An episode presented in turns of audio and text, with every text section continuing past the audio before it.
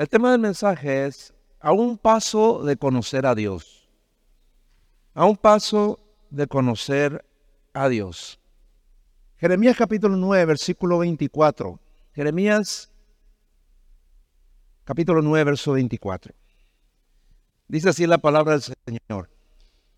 Mas alábese en esto el que se hubiere de alabar, en entenderme y conocerme, que yo soy Jehová, que hago misericordia, juicio y justicia en la tierra.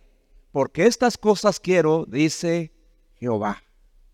Dice aquí que el Señor quiere que le entendamos y le conozcamos. Las personas que no han oído el Evangelio no conocen a Dios.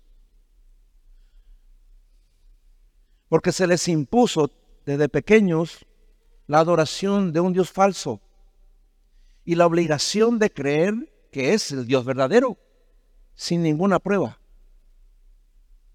Y aun aunque no les interese conocerle. Pero también es notable que muchos que a menudo oyen los mensajes de la palabra, tampoco conocen a Dios. Oyen el Evangelio, oyen la palabra, ¿no? Pero sin fe. Por eso Dios no se les ha revelado. Están a un paso de conocer a Dios, pero hasta ahora no han podido dar el paso, porque no desean conocerle de verdad. Miren lo que dice al respecto, 1 Corintios capítulo 15. 1 Corintios capítulo 15, versículo 34.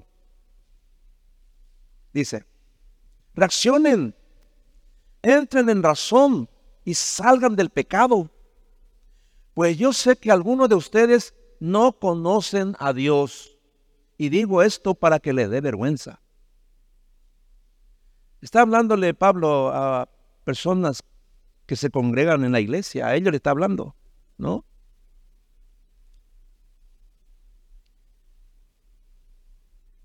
Y entre estas personas que dice Pablo, quizás estén tus hijos, tus padres y hermanos o tu cónyuge que han oído el Evangelio, que suelen escuchar predicaciones, pero no reaccionan, no entran en razón y no salen del pecado porque no quieren conocer a Dios. El problema no está en Dios. Dios quiere darse a conocer a nuestras vidas. El problema es que no todos quieren conocer a Dios. Quieren tener una religión, pero no quieren tener una relación con Dios. No quieren conocerle. Ahora, entre los cristianos también hay una realidad. Y es que la mayoría solo le conocen al Señor de manera superficial. Aunque también hay muchos que le conocen mejor, pero intelectualmente. Sin embargo, Dios quiere que busquemos conocerle verdaderamente y entenderle. Y pocos son los que llegan a conocer a Dios de esa manera en esta vida. El problema no está como dije, en la dificultad de conocerle a Dios íntima y profundamente, sino en la falta de interés de los cristianos. No sé cuántos de ustedes conocen realmente a Dios, porque al que quiere no le es difícil conocerle. Como dice el Salmo 145, versículo 18. Salmo 145, 18. Dice, el Señor está cerca de todos los que lo buscan, de los que lo buscan sinceramente. Ahí lo dice. Como ven, Dios está cerca de todos los que le buscan con sinceridad. Entonces, ¿cuál es el problema que impide a muchos que se acerquen a Dios y le conozcan? El problema es que no quieren dejar de pecar y de amar el mundo. Esos son los dos grandes impedimentos. Miren lo que dice Santiago capítulo 4, versículo 8. Santiago capítulo 4, verso 8 dice, acérquense a Dios y Él se acercará a ustedes. Quiten el pecado de su vida. Pecadores, concentren su mente en Dios, ustedes que quieren seguir a Dios y al mundo. El deseo ferviente de Dios es que los cristianos dediquemos nuestra vida para conocerle y entenderle, porque no bastará una vida entera para conocerle a Él completamente. Solo cuando estemos en el cielo vamos a conocerle completamente a Dios. Acá en esta vida podemos llegar hasta un punto, según tu deseo de conocerle, ¿no? Dice Juan capítulo 17, versículo 3. Juan capítulo 17, verso 3 dice, y esta es la vida eterna, está hablando el Señor Jesús, ¿no? Dice, y esta es la vida eterna, que te conozcan a ti, el único Dios verdadero, y a Jesucristo a quien tú has enviado. Todos los cristianos están a un paso de conocer a Dios en el Espíritu de la forma más completa e íntima posible. Solo deben pedirle y Él lo hará posible en Cristo. Dice Colosenses capítulo 2, versículos 2 y 3. Colosenses 2, versículos 2 y 3.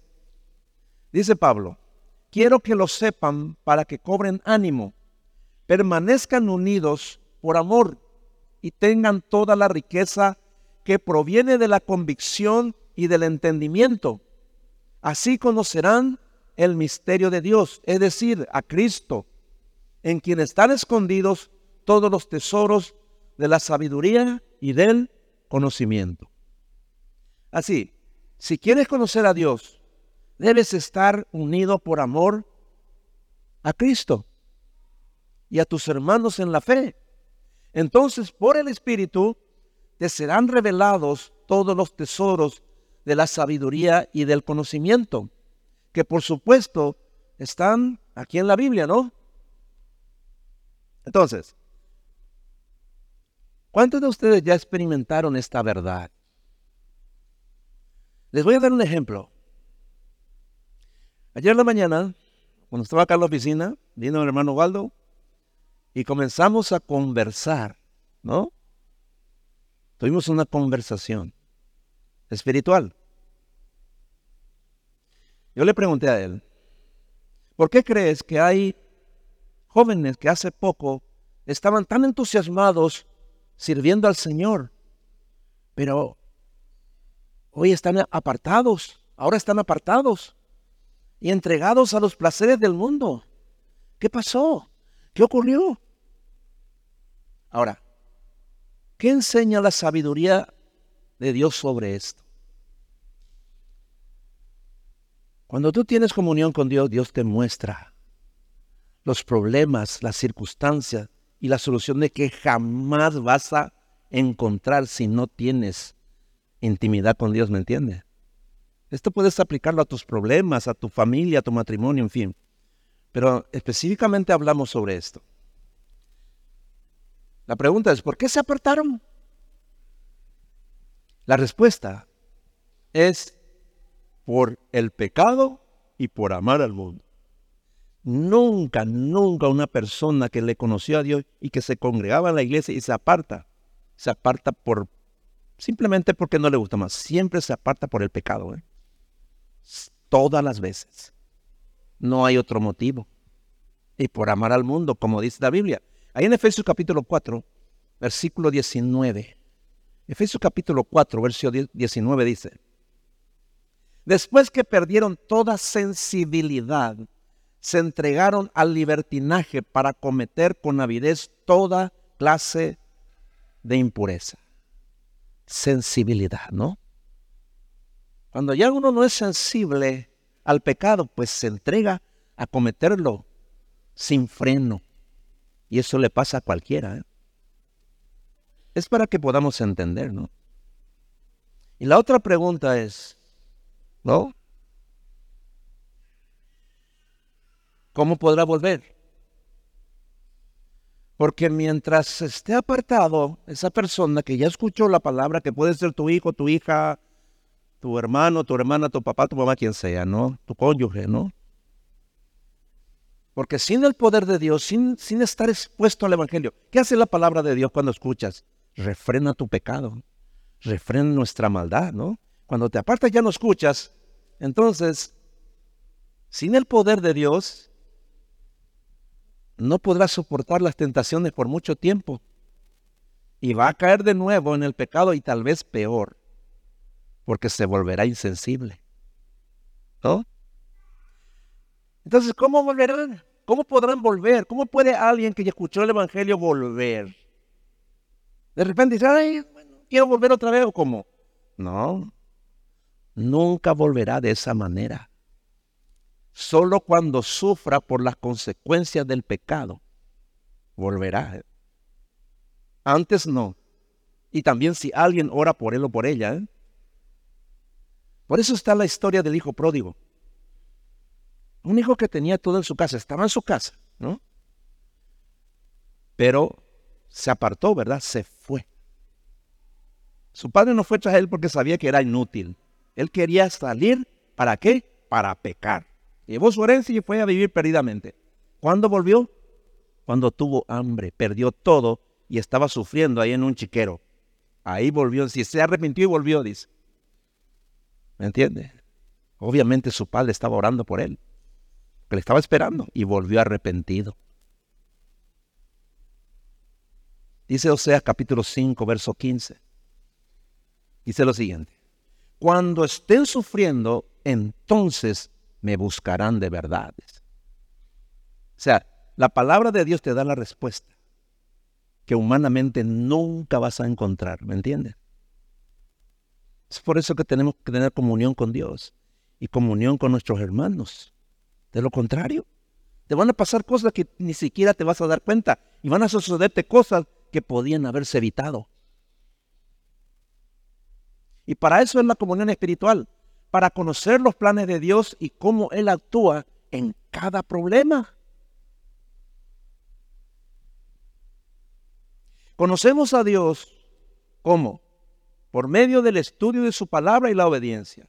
No hay otra manera más, digamos, o sea, esa es la base del conocimiento de Dios, ¿no? Hay otras maneras de conocerle, pero esta es la base. Ahí en Primera de Juan capítulo 2, verso 3. Primera de Juan capítulo 2, verso 3 dice, ¿cómo sabemos si hemos llegado a conocer a Dios? Repito la pregunta. ¿Cómo sabemos si hemos llegado a conocer a Dios? Si obedecemos sus mandamientos. Ahí lo dice. Es absolutamente imprescindible estudiar la Biblia sistemáticamente para poder conocer a Dios y entenderle, porque eso es lo que Él quiere. Es absolutamente imprescindible orar diariamente con la palabra para conocerle a Dios y entenderle. Y cuando oramos para obedecerle, entonces el Espíritu Santo que vive en nosotros, que vive en los cristianos, ¿no? Él nos enseña todas las cosas. Eso dice Juan 14, 26 y nos guía a toda verdad. Eso dice Juan 16, 13. Es el Espíritu Santo. ¿Saben quién es el Espíritu Santo? Es Dios viviendo en nosotros, hermano. Ese es. Ese es el Espíritu Santo, hermano. ¿Cómo lo hace viviendo en personas tan pecadoras como nosotros? No sé. Bueno, eso el Señor ya va a revelar seguramente cuando estemos en el cielo. Pero es así. Dice 1 Corintios capítulo 2 versículos 9 al 16. Miren lo que dice ahí. 1 Corintios capítulo 2 versículos 9 al 16 dice.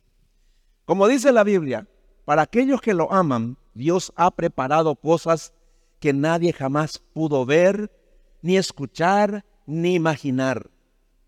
Dios nos dio a conocer todo eso por medio de su Espíritu, porque el Espíritu de Dios lo examina todo, hasta los secretos más profundos de Dios. Nadie puede saber lo que piensa otra persona. Solo el espíritu de esa persona sabe lo que ella está pensando. De, la misma manera, solo el Espíritu de Dios sabe lo que piensa Dios. Cuando vos empezás a estudiar la Biblia, entonces el Espíritu de Dios te muestra los pensamientos de Dios. ¿Me entiendes? No hay otra manera de conocerle. Continuó, dice, pero como Dios nos dio su espíritu, nosotros podemos darnos cuenta de lo que Dios en su bondad ha hecho por nosotros. Cuando hablamos de lo que Dios ha hecho por nosotros, no usamos las palabras que nos dicta la inteligencia humana, sino que usamos el lenguaje espiritual que nos enseña el Espíritu de Dios. Los que no tienen el Espíritu de Dios no aceptan las enseñanzas espirituales, pues las consideran una tontería. Y tampoco pueden entenderlas porque no tienen el Espíritu de Dios. Ayer estábamos con, los adolescentes, tenemos ahí los sábados nuestra reunión, y le di un pasaje de la Biblia, ¿no? Y a cada uno le dije, ¿qué entiendes? Leímos, le digo, ¿qué entienden? ¿Eh? Leyeron, le dije, ¿qué entienden ahora? Explíquenme con sus palabras lo que entendieron. Y cada uno dijo, ¿verdad? Y después le dije, ahora apliquen a su vida. ¿Cómo se aplica esto a su vida? Y la mayoría dijo algo, ¿no? Y así es como se estudia la Biblia. Es muy sencillo, ¿eh? lees la Biblia? La entiendes. Si la entiendes, quiere decir que el Espíritu Santo te hizo entender. La persona que lee la Biblia y no entiende, pues no tiene el Espíritu de Dios, no va a entender, es imposible. Ahí te das cuenta de si eres cristiano o no. Cuando empiezas a leer la Biblia, lo entiendes. Y después eres capaz de aplicarlo a tu vida. Eso es sobrenatural, eso es extraordinario. ¿eh? Ahí te das cuenta que Dios está contigo. ¿eh? Finalmente dice así. En cambio, los que tienen el Espíritu de Dios, todo lo examinan y todo lo entienden. Pero los que no tienen el Espíritu no pueden examinar ni entender a los que lo tienen. Como dice la Biblia, ¿quién sabe lo que piensa el Señor? ¿Quién puede darle consejos? Pero nosotros tenemos el Espíritu de Dios y por eso pensamos como Cristo. Qué extraordinario, ¿verdad? Tú piensas como Dios piensa. ¿De dónde están los pensamientos de Dios? Están todos acá, hermano. Entonces, pensar como Dios, esa es la clave. Y si piensas como Dios, ¿cómo puedes equivocarte? ¿Cómo podrás tomar malas decisiones si piensas como Dios? Es imposible. Cuando debes tomar una decisión importante y consultas con Dios, nunca te equivocas. Cuando examinas cualquier problema o cualquier suceso y das tu opinión, un consejo, una solución con la palabra y el Espíritu Santo, tu juicio siempre es correcto.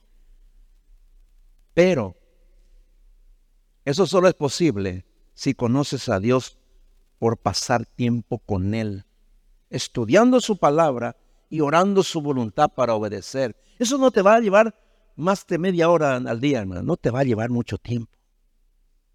Pero si eres persistente y disciplinado, Dios va a empezar a hablarte. Dios va a empezar a hablar contigo. Te vas a dar cuenta.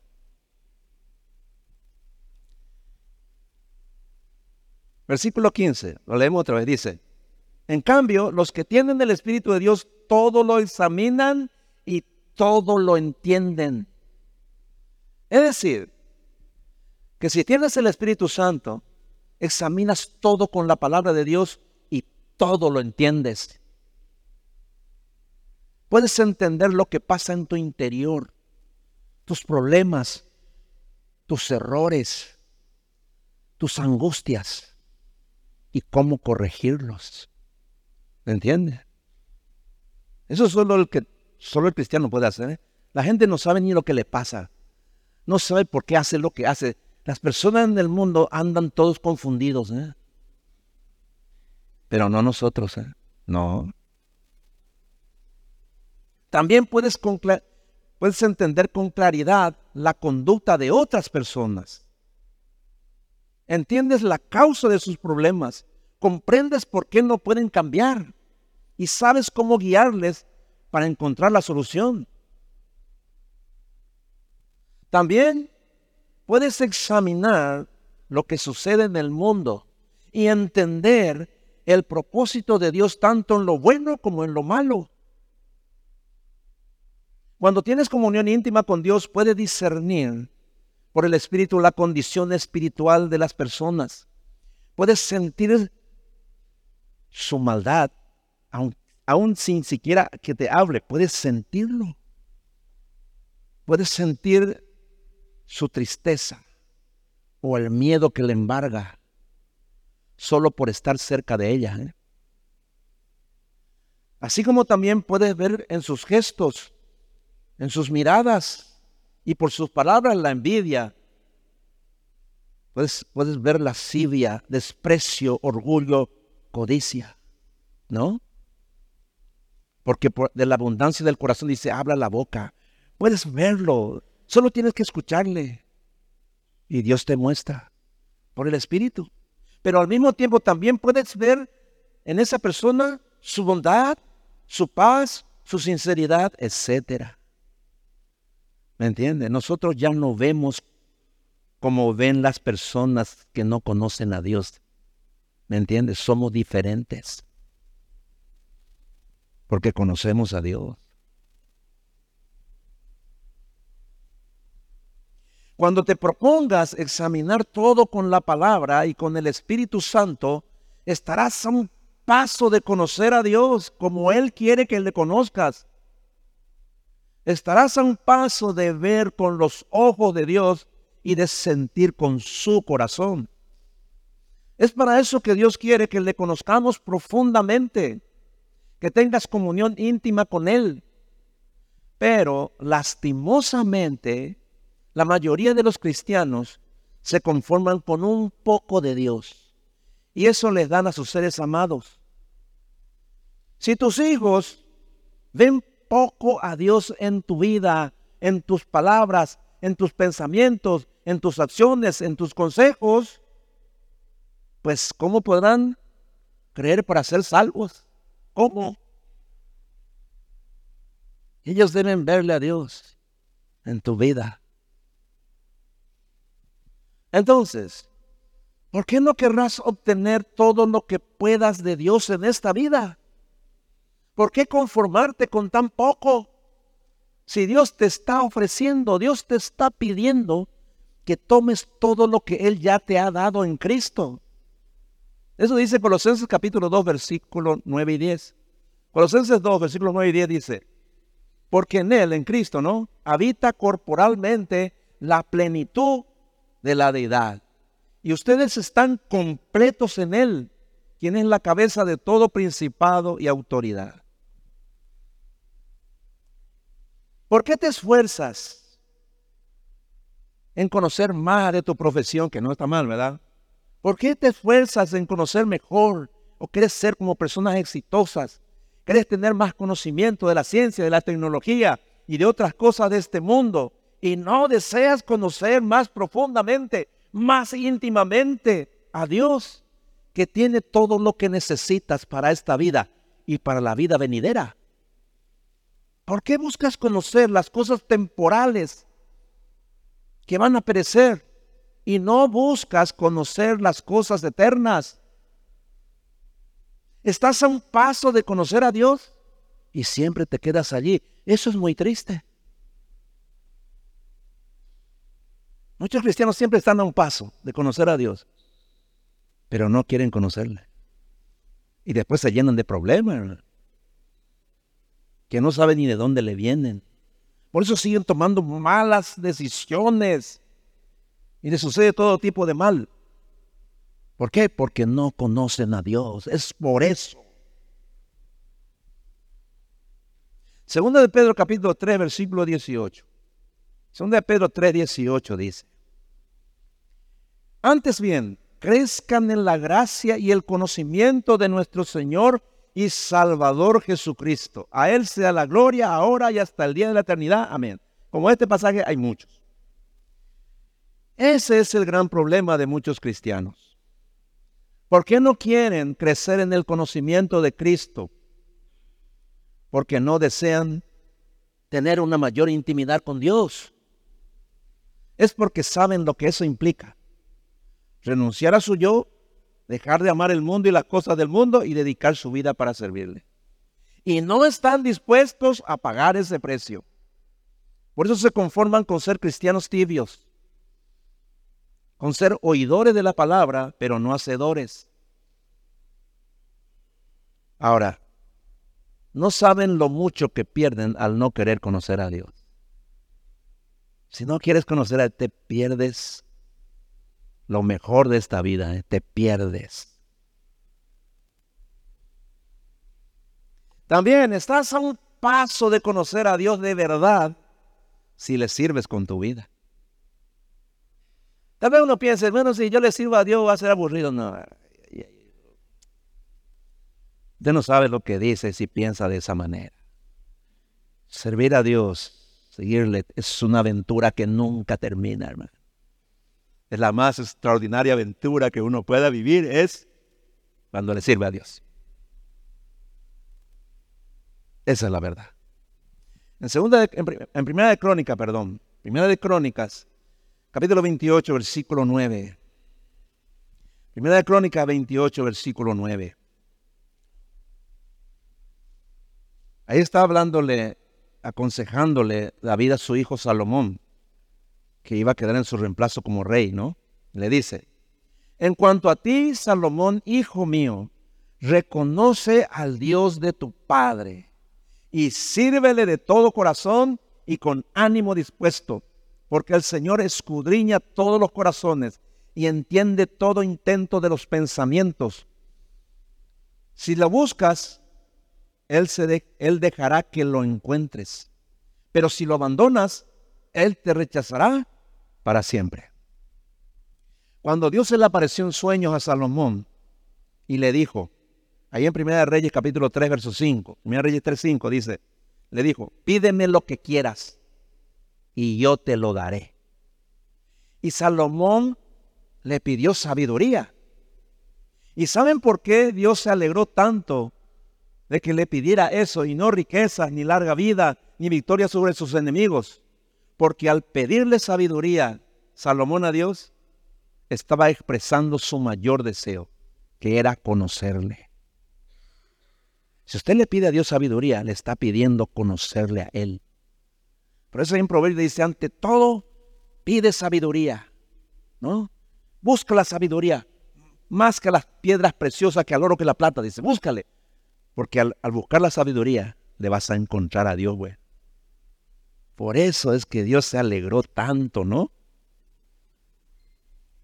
Ahí cuando, cuando dice ahí, en cuanto a ti, Salomón, hijo mío, reconoce al Dios de tu Padre y sírvele de todo corazón y con ánimo dispuesto. Lo que David le dijo a su hijo, en otras palabras, fue, primero conoce a Dios para poder servirle. Si le buscas a Dios, debe ser para conocerle y servirle. Porque Él no aceptará ninguna otra intención. Si le busca con ese propósito, Dios te dará todo lo que necesitas para que le sirvas con excelencia. Siempre fue así. Cuando Salomón pidió sabiduría, lo que en realidad quería era a Dios mismo, porque Dios es la sabiduría. Entonces le hizo Dios el hombre más sabio y más rico de toda la tierra. Y esos fueron los recursos más importantes con los que Salomón sirvió a Dios y él fue el rey más poderoso de la historia. ¿Qué hizo la diferencia? dijo, dame sabiduría, porque quiero conocerte. Usted puede hacer lo mismo. ¿Quieres conocer a Dios? Pídele sabiduría y le vas a conocer. Como muy pocos le conocen. ¿eh? Ahí en el versículo 28, de Primera Reyes, ¿no? Perdón. El versículo 28, en el, perdón, en el capítulo, ah, en 1 Crónica 28, 9, en la última parte, Lo leo nuevamente. Dice, dice, le, sigue diciendo, ¿no? Le dice David Salomón, si lo buscas, él dejará que lo encuentres, pero si lo abandonas, él te rechazará para siempre. ¿Para qué buscas a Dios? Debes preguntarte, ¿para qué buscas a Dios? ¿Para que te sane? ¿Para que te prospere? ¿Para que soluciones tus problemas? ¿O le buscas para conocerle? ¿No? Para que te haga sabio, una persona sabia, y puedas servirle de corazón, con ánimo dispuesto y con excelencia. Dios dejará que le encuentres solo si le buscas para conocerle y servirle. De lo contrario, tarde o temprano, le abandonarás y Él te rechazará para siempre. Ahí lo dice. Hermanos, nadie puede amar a Dios si no le conoce y le sirve. Nadie puede conocer a Dios si no es su siervo, su sierva. Todos los que le conocen a Dios son siervos suyos. Dice la Biblia que los ángeles en el cielo les sirven a Dios. Todos los seres vivientes, todos, los que están en el cielo les sirven a Dios. Es decir, si usted quiere ir al cielo, usted tiene que ser siervo de Dios aquí en la tierra. Debe servirle a Dios. ¿Me entiende? En el cielo no hay personas que no sean siervas y siervos. No, no hay, no existe. Sírvale a Dios. No le estoy diciendo que usted tiene que venir acá a servirle acá en la iglesia, no, acá, acá puede hacerlo también. Sírvele a Dios en su casa. Sírvele a Dios como esposa, como esposo, como padre, como hijo. Cuando Dios te salvó, te hizo siervo, te hizo una sierva para que le sirvas. Y si le sirves también le vas a conocer mejor cada día. Esa es la verdad.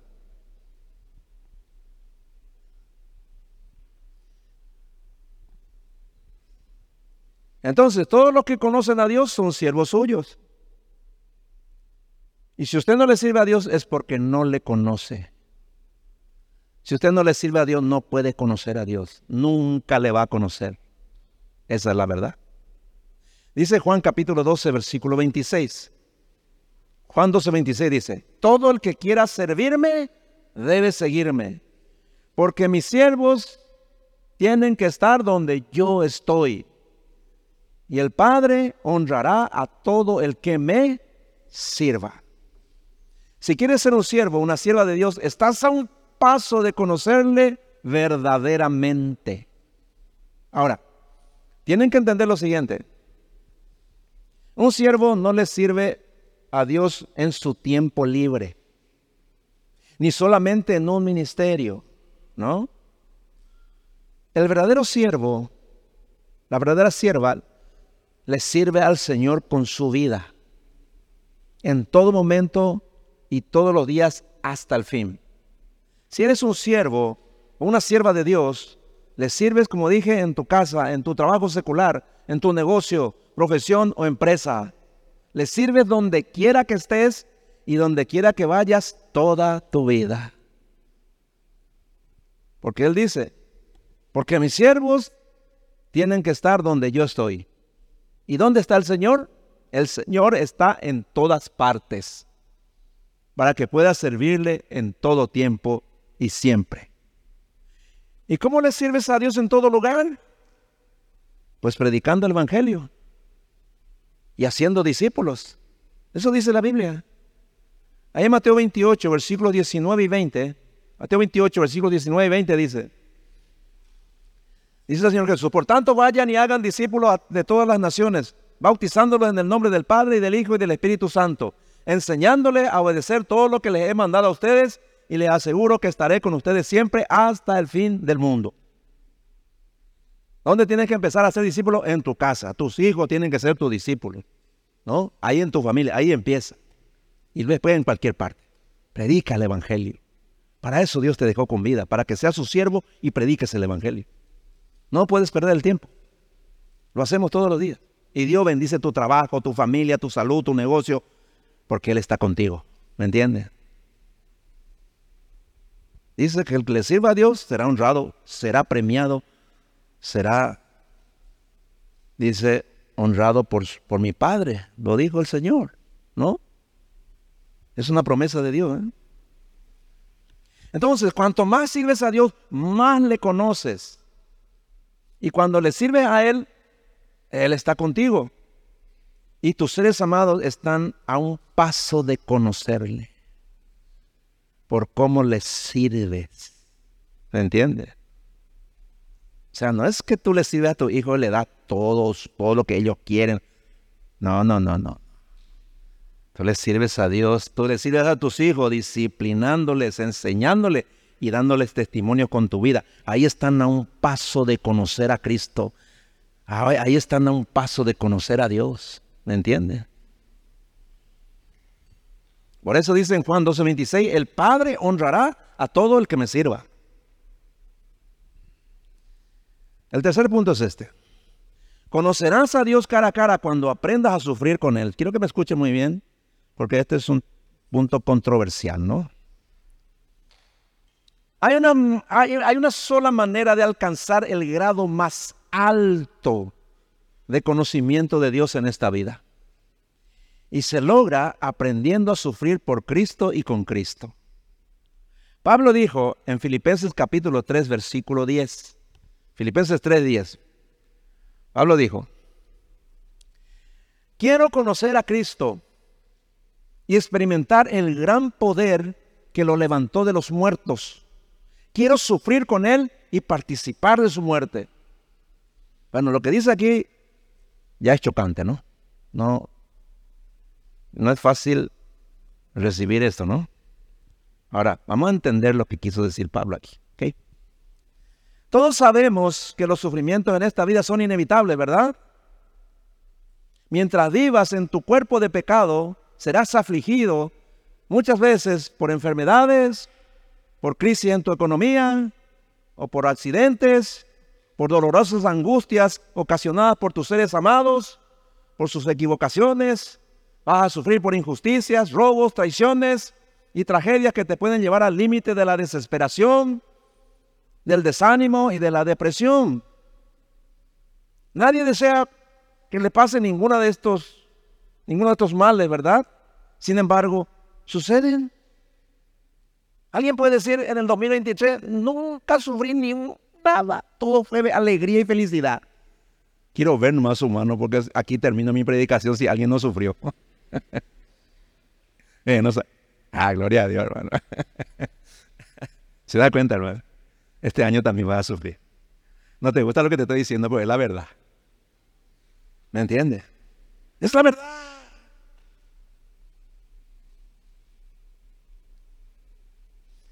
Y te pregunto, ¿qué hiciste las veces que el año pasado o en el pasado? ¿Qué hiciste con los sufrimientos que te golpearon con fuerza? ¿Cómo lo recibiste? ¿Y cuál fue el resultado de tu experiencia con el dolor y el sufrimiento? ¿Quedaste con miedo? ¿Con amargura? ¿Enojo? ¿Resentimiento? ¿Sintiendo lástima de ti mismo? ¿Lamentando tu mala suerte? ¿Quejándote todo el tiempo? ¿Perdiste la alegría de vivir? ¿Ahora desconfías de todo el mundo y ya no eres la misma persona que antes? Todo gran sufrimiento deja huellas que ya no se borran. ¿eh? Sobre todo cuando no se entiende por qué sucedió. Y ese sufrimiento no tuvo también ningún propósito en tu vida. Entonces deja huellas deja cosas malas. ¿eh? Ya le habrá pasado, ¿no? ¿Quién entiende por qué sufre? ¿Quién cree que sus sufrimientos pueden tener un propósito en esta vida? ¿Y quién cree que puede sacar provecho de sus sufrimientos? Creo que a nadie le interesa saberlo. Por eso no se preparan para sufrir. Y cuando los problemas le golpean con violencia, no pueden hacer otra cosa más que recibir los daños y posteriores consecuencias. La Biblia dice que debemos prepararnos para el día malo, porque puede venir en cualquier momento. Efesios capítulo 6, versículo 13. Hablando del diablo, dice así. Efesios capítulo 6, versículo 13. Dice, dice Pablo, por lo tanto, pónganse toda la armadura de Dios para que cuando llegue el día malo puedan resistir hasta el fin con firmeza. Pablo no dice si llega, cuando llegue, dice. ¿Me entiende? Aunque no te guste, va a llegar. Lo más sabio es que te prepares para cuando venga el día malo en este año, no sé cuándo.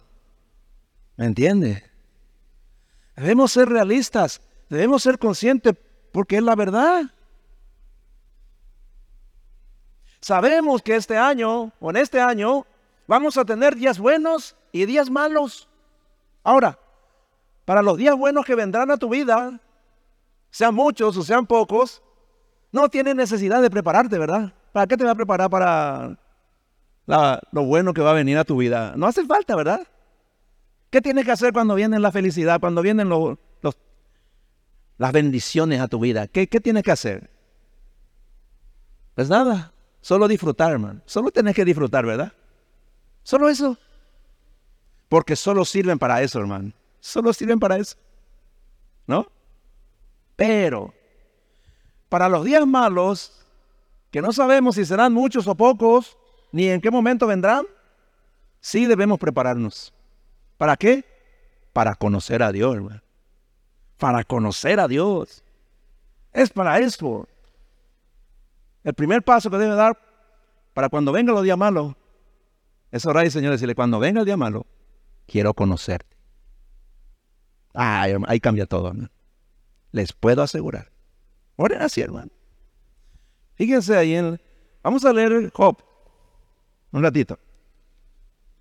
Job capítulo 1. Vamos a leer el capítulo 1 y el capítulo 2 rápidamente. Vamos a leer. Para que usted entienda cómo funciona esto, ¿no? ¿Cómo funciona el plan de Dios en el sufrimiento? Dice, voy a leerlo rápidamente.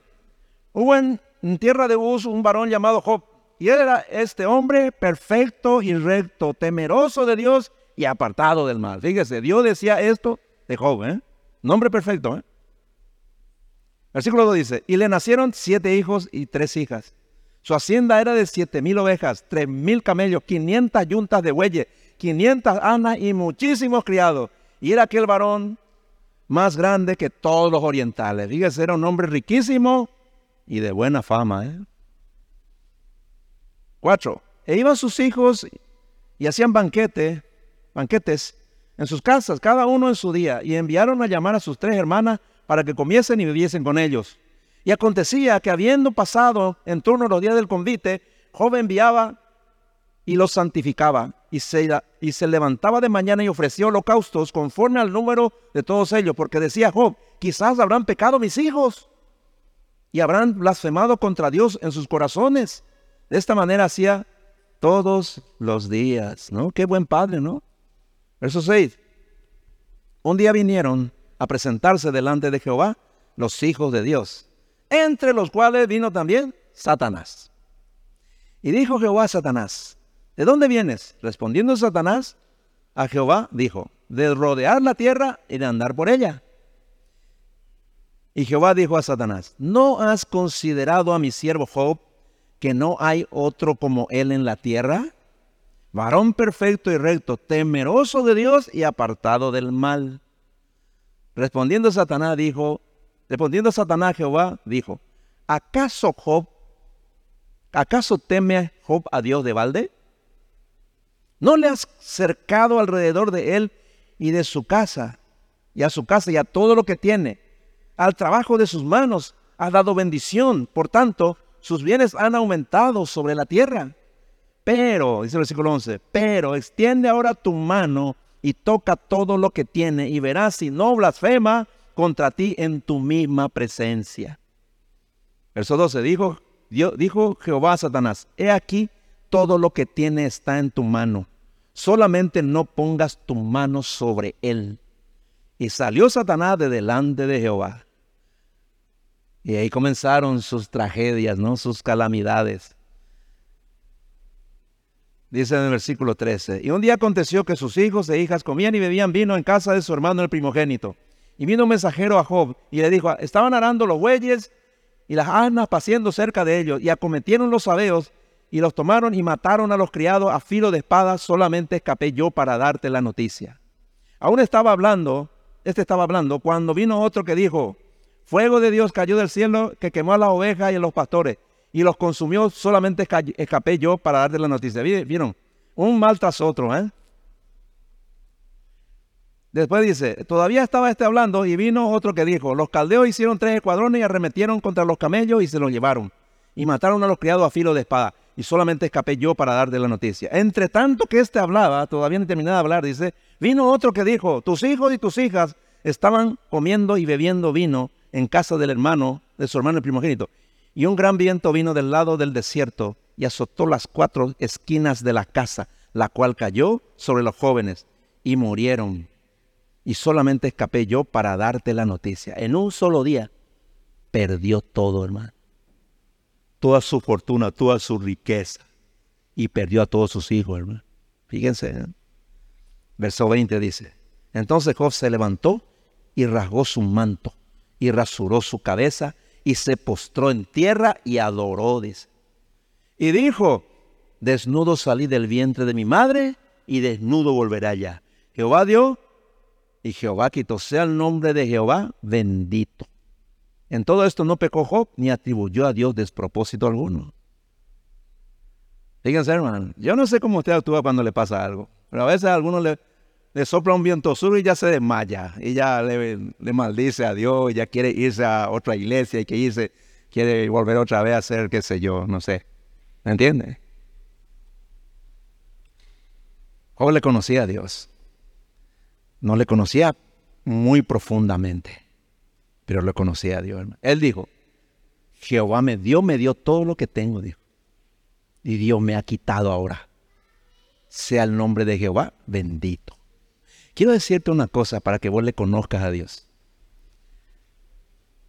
Si vos sos cristiano, todo lo que vos tenés, Dios te dio. No, mi trabajo, está bien. Eh, gané con mi esfuerzo, ven, oh, correcto, pero Dios te dio. O sea, vos sabés que Dios te dio, cuando vos sos cristiano. Pero también vos sabés que Dios te lo puede quitar en cualquier momento. Le digo ya esto, ¿no? Yo no te digo que te va a quitar todo, sino no vaya a tener miedo. Te estoy nomás diciendo que Dios puede actuar de esa manera, como lo hizo con Job, pero tenía un propósito. Después le quitó la salud. Fíjese, cómo es el diablo. ¿eh? El diablo sabe, conoce. Le puede, te puedes, le puede decir a Dios, mira, eh, mira, vos le diste todo a fulano. Claro, ¿cómo no, ¿cómo no te va a amar si vos le diste todo? A ver, quítale. Cuando vos orás, tenés que decirle, Señor, todo lo que tengo es tuyo. Si querés quitarme, quítame todo. O sea, no, no te aferres a lo material nunca, porque el diablo te va a hacer deshacha. No te aferres. Aférrate a Dios, no a nada, ni siquiera a tus hijos, a nadie porque pueden morir en cualquier momento, ¿me entienden? Nunca. ¿Quieres conocer a Dios? Aférrate a Él. Eso es lo que enseña Job. Luego, ¿qué pasó con él? ¿No contento con esto? Dice, cuando el Señor le habla, dice, mira cómo Dios sigue siendo fiel, eh, Job sigue siendo fiel, le dice, ¿no? Dice el versículo 5 del capítulo 2 pero extiende ahora tu mano. Dice, no, el 4 dice, respondiendo Satanás, dijo a Jehová, piel por piel, todo lo que el hombre tiene dará por su vida. Pero extiende ahora tu mano y toca su hueso y su carne y verás si no blasfema contra ti en tu misma presencia. ¿No? Y Jehová dijo a Satanás, he aquí, él está en tu mano, mas guarda su vida. Y le trajo, salió de ahí Satanás y le dio una enfermedad, hermano, una sarna de desde la punta de su cabeza hasta la planta de sus pies. Perdió todo, ahora perdió la salud también. ¿No? ¿Me entiendes? ¿Qué hizo Job? ¿No? Después vino su mujer y le dijo, versículo 9, aún retienes tu integridad, maldice a Dios y muérete. Oh, ¿verdad? Aparte de eso, ¿no? No como la cereza que ahí, ¿no? Le dice, lo que en realidad le dijo su esposa Job fue, maldecirle a Dios y suicidate, le dijo. ¿Verdad? Así le dijo. ¿Qué le respondió Job? El versículo 10 dice, y él le dijo, como suele hablar cualquiera de las mujeres fatuas, has hablado, o necia, ¿verdad? ¿Qué? ¿Recibiremos de Dios el bien y no recibiremos el mal? En todo esto no pecó Job con sus labios. Qué tremendo, ¿no? Ahora, es interesante lo siguiente, entender esto. Job sabía, Job conocía a Dios, no le conocía profundamente, pero le conocía a Dios, ¿no? Satanás arruinó totalmente la economía de Job, mató a sus hijos y destruyó su familia. Luego destruyó su salud y quiso llevarlo al suicidio, quiso desmoralizarlo, ¿no? Pero Job se mantuvo firme en el día malo. Y en lugar de maldecir a Dios y suicidarse, se postró y adoró, ¿no? Pero la pregunta es, ¿por qué Dios permitió que Job sufriera de esa manera? ¿Qué quiso lograr con eso? Que Job le conociera mejor, que le conociera cara a cara, de la manera más profunda y perfecta posible en esta vida. E, ese conocimiento, hermanos, solo es posible a través del sufrimiento. Ahí en Job 42, en el último capítulo de Job, en el capítulo 42, versículo 5, dice lo siguiente. Dice Job hablando, lo que antes sabía de ti era lo que me habían contado, pero ahora mis ojos te han visto y he llegado a conocerte. Job le conocía a Dios, pero cuando en el sufrimiento le conoció verdaderamente, le conoció cara a cara, ¿no? Y después de eso, Dios le devolvió a Job su salud y el doble de todo lo que el Satanás le había quitado. Dice Job 42, versículo 10. Después de que Job oró por sus amigos, Dios hizo que Job volviera a prosperar y le devolvió el doble de lo que antes tenía. ¿Por qué? Porque cumplió su propósito. ¿Cuál era el propósito? Que Job le conociera. Le conociera profundamente. Entonces, lo que te digo es esto. Les digo lo siguiente. La próxima vez que pases por problemas difíciles, por grandes angustias y sufrimientos, aprovecha ese tiempo para conocerle a Dios cara a cara. No desaproveche esa oportunidad. Entonces lo conocerá de la forma en que Dios lo, en que Job lo conoció. Lo conocerá de una manera que muy pocos llegan a conocerle. Porque cuando sufras, estás a un paso de conocerle a Dios verdaderamente. ¿Me entiende? Quiero que se guarde en su cabeza esto, en su mente, porque van a llegar días malos este año. ¿eh? Por eso le digo, prepárese y aproveche. Cuando vos empezás, cuando vos sufrís con Dios y Dios cumple su propósito y le llegas a conocer, los sufrimientos nunca más serán iguales ningún sufrimiento nunca más te va a destruir. Vas a tener una vida espiritual firme. Vas a soportar todo. Y Dios te ayudará en todo también. ¿Entiendes? Tienes que llegar a ese nivel. Dios quiere que lleguemos. No solo a conocerle superficialmente, sino profundamente. No hay nada mejor que eso en esta vida, hermano. Nada es mejor que eso. Nada. Y para terminar, fíjese lo que dice. De leo esto y termino. Dice el apóstol Pablo, hablando de esto, dice, pero tenemos este tesoro en vasos de barro, para que la excelencia del poder sea de Dios y no de nosotros, que estamos atribulados en todo, mas no angustiados, en aporos, mas no desesperados, perseguidos, mas no desamparados, derribados, pero no destruidos. Ahí está. A ese nivel llega nunca más nada te puede destruir, nunca más. ¿Te entiendes? Así será. Experimenten el conocimiento pleno de Dios. Nunca ustedes lo van a lamentar, al contrario. Serán hombres y mujeres fuertes para siempre. Así será. Inclina tu rostro, por favor. Vamos a orar. Señor, te alabamos, te bendecimos en esta mañana, te damos gracias. Gracias